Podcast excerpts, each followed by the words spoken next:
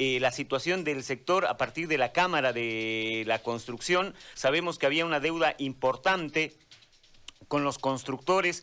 Eh, ¿Qué ha pasado con eso? ¿Se ha ido eh, disminuyendo al menos la deuda? ¿Hay un dinero para poder inyectar?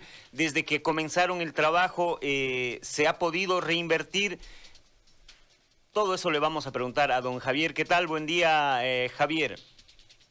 ¿Cómo está usted? Muy buenos días. Muchas gracias por la oportunidad de, conversar con ustedes. Javier, eh, el sector de la construcción ha sido muy golpeado eh, porque además de eh, la paralización por la cuarentena, por la pandemia, em, tiene, arrastran una deuda importante desde el gobierno y desde los gobiernos departamentales y municipales. ¿Cómo está el, sector en este momento? ¿Qué ha pasado con la deuda? ¿Ha habido la posibilidad de recibir algo de ese dinero que les deben? Comentarle que hemos estado la semana pasada en la ciudad de La Paz con el presidente de la institución en reuniones con el ministro Branco Marinkovic y con el ministro Oscar Ortiz. Se ha estado buscando la manera de poder ir eh, eh, cerrando este tema de, de las deudas. Ya estamos hablando en un principio que eran 2.500 millones de bolivianos que se tenía deudado en todas las instituciones eh, estatales, llámese, como usted decía, de las alcaldías, gobernaciones e instituciones como el UPRE, FPS, el Fondo Indígena y otros, eh, EMAGUA, ¿no?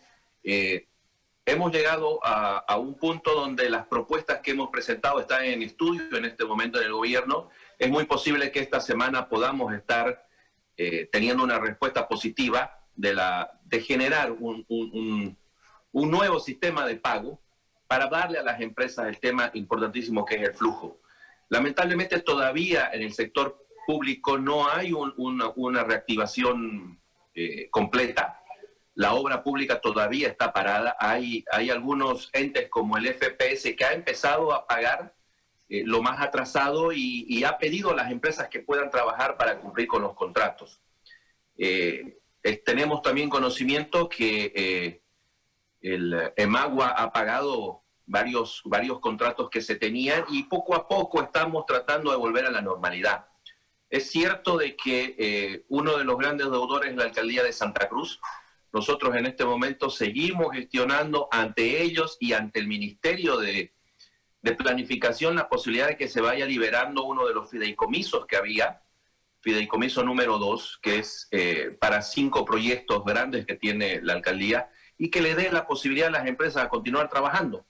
Obviamente que eh, la, y entendemos la, situación del, gobierno actual, de que ha encontrado pues muchísimos problemas, y uno de los más grandes es el tema del UPRE, ¿no? El UPRE eh, fue, fue eh, se inició ese proyecto, pero no salía ni entraba plata al TGN, es decir, tenía una forma de manejo muy particular, si lo podemos llamar así. Y ahora han visto que hay un hueco muy grande y hay proyectos que realmente no tienen respaldo como para poder ser pagados. Y eso es lo que estamos trabajando. Ahora, y en este reinicio de las actividades eh, del sector, eh, ¿cuál ha sido la respuesta de, del gobierno y de las alcaldías eh, para continuar con este trabajo y haya ese dinero para reinyectarlo al sector y pueda seguir trabajando?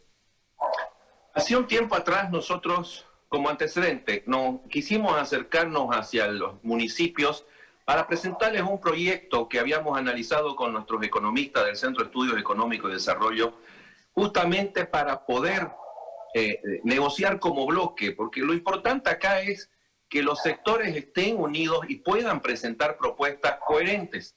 Lamentablemente no tuvimos eh, eco en, los municipios, porque al final y al cabo eh, el, ente contratante y nosotros como contratistas estamos en el mismo equipo. ¿Cierto? Pero lamentablemente ellos no lo vieron así, vieron de que eh, y no quisieron trabajar con nosotros. Entonces nosotros hemos ido por nuestro lado a, trabajar con, el gobierno central en buscar soluciones para que le puedan pagar.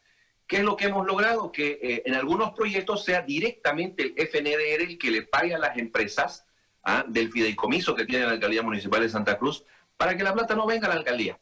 A eso hemos llegado. Entonces, lo que nosotros estamos buscando es ese, esa concertación con los entes contratantes de buscar las maneras. Eh, eh, en, el, en, tema financiero hay muchísimas posibilidades de generar, no solamente me paguen efectivo, están las notas de crédito, hay muchas posibilidades. Lamentablemente se han cerrado, se han cerrado a poder trabajar en conjunto en soluciones y hace que el sector constructor también pues tome sus reacciones, pues tiene todo el derecho.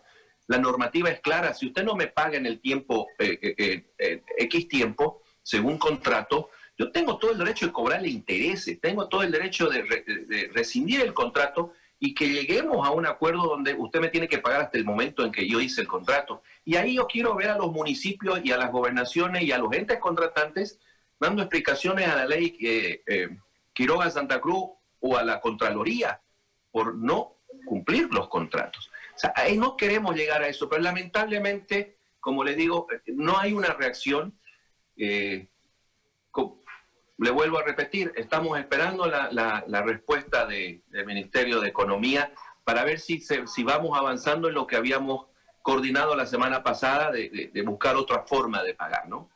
Ahora, la salud del sector, según un comunicado de la Cámara Boliviana de la Construcción, decía eh, que hay una inminente caída y una posible extinción del empresariado constructor. ¿Es tan así este momento para los constructores?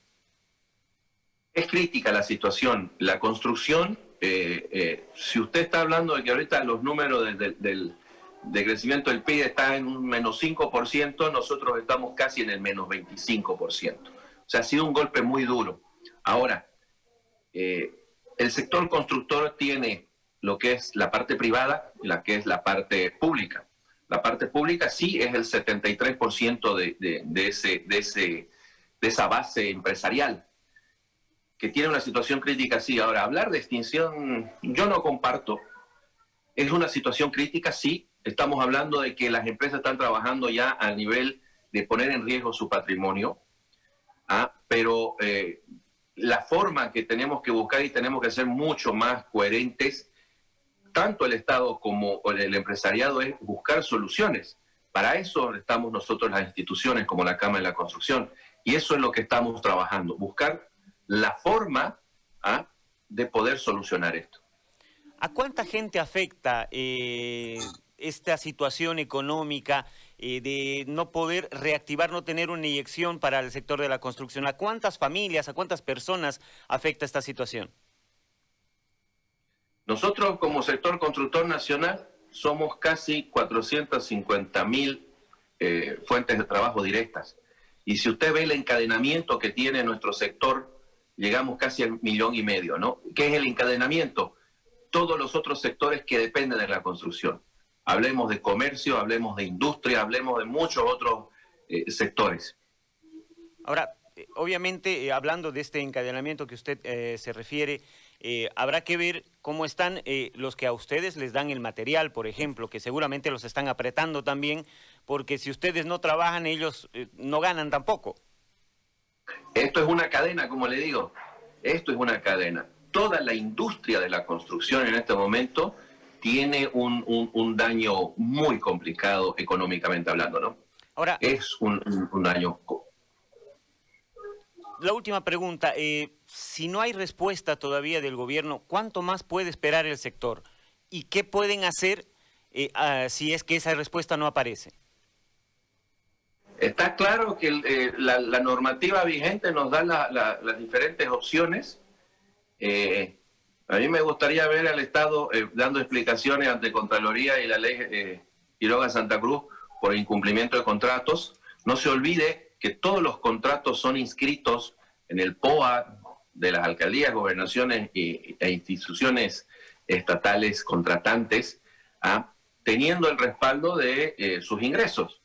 ¿Qué pasó con esos ingresos? ¿Dónde están? ¿Dónde se invirtieron? Ahí está la pregunta. Entonces, el, empresariado tiene esa forma de defenderse. ¿Sí? El contrato es muy claro. Yo, desde el momento en que usted no me empieza a pagar, no puedo cobrar intereses. Obviamente, muchas empresas dicen, no lo voy a hacer porque después no me van a volver a tomar en cuenta en ningún contrato, no me van a permitir competir. Pero para eso estamos nosotros como institución gremial, para defender esos derechos y nuestra asesoría legal está a, disposición de nuestros asociados como para que vayamos viendo caso a caso y empecemos a tomar las medidas legales que correspondan, ¿no? Don Javier, le quiero agradecer por este tiempo y por la explicación. Estaremos atentos a ver qué es lo que sucede con su sector. Muchísimas gracias. Gracias. Ahí estaba el presidente de la Cámara de la Construcción de Santa Cruz, Javier Arce, eh, hablando de este tema que eh, es tan complicado.